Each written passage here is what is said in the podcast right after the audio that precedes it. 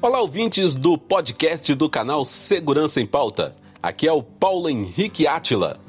Cuidar de si, cuidar do outro e deixar que os outros cuidem de você.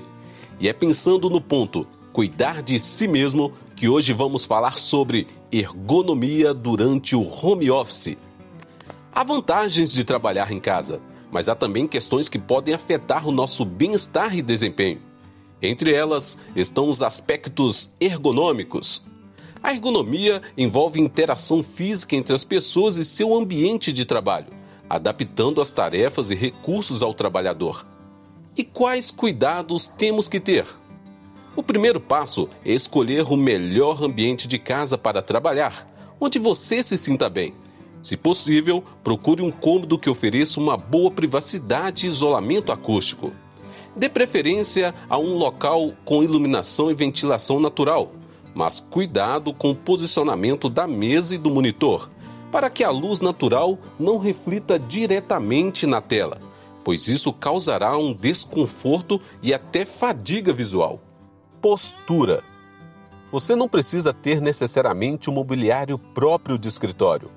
Para manter uma postura adequada durante o trabalho em casa, preste atenção nessas recomendações simples. Evite deixar o pescoço inclinado para frente ao olhar para o monitor e tenha a cabeça sempre alinhada. Em relação ao mobiliário disponível em casa, tente usar cadeiras acolchoadas e com encosto e mesas que tenham profundidade suficiente para permitir o apoio do antebraço no uso do mouse e teclado.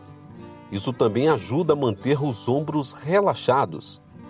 As costas devem estar sempre bem apoiadas no encosto da cadeira. Se sua cadeira for muito profunda, teste colocar uma almofada para suportar as costas no encosto.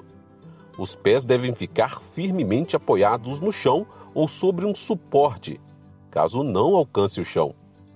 Inclua pausas na sua rotina. Em casa você pode comer, espreguiçar, levantar-se e deitar na cama.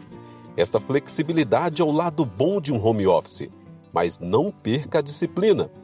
Estabeleça blocos de tempo para se concentrar no trabalho quando você vai se desligar das tentações de casa e se concentrar naquilo que precisa ser feito. Mas faça também intervalos ao longo da jornada. O ideal é fazer pausas curtas, espaçadas e fora da cadeira oito minutos já são considerados como pausa suficiente para recuperar até uma hora de trabalho. Aproveite este momento para interagir com a família, levantar-se e fazer alongamento.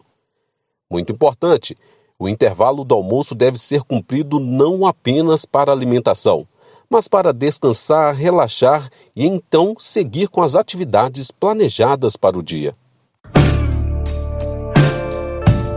Este foi mais um podcast do canal Segurança em Pauta. Se você gostou, compartilhe o conteúdo.